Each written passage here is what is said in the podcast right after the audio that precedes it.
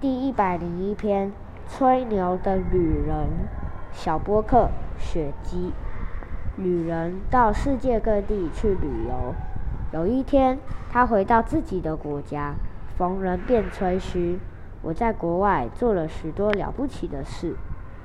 比方说，有一次在罗德岛参加跳人比赛，一跳就破了他们国家的纪录，说不定也破了全世界的纪录嘞。”不信，去找罗德岛的人问就明白了。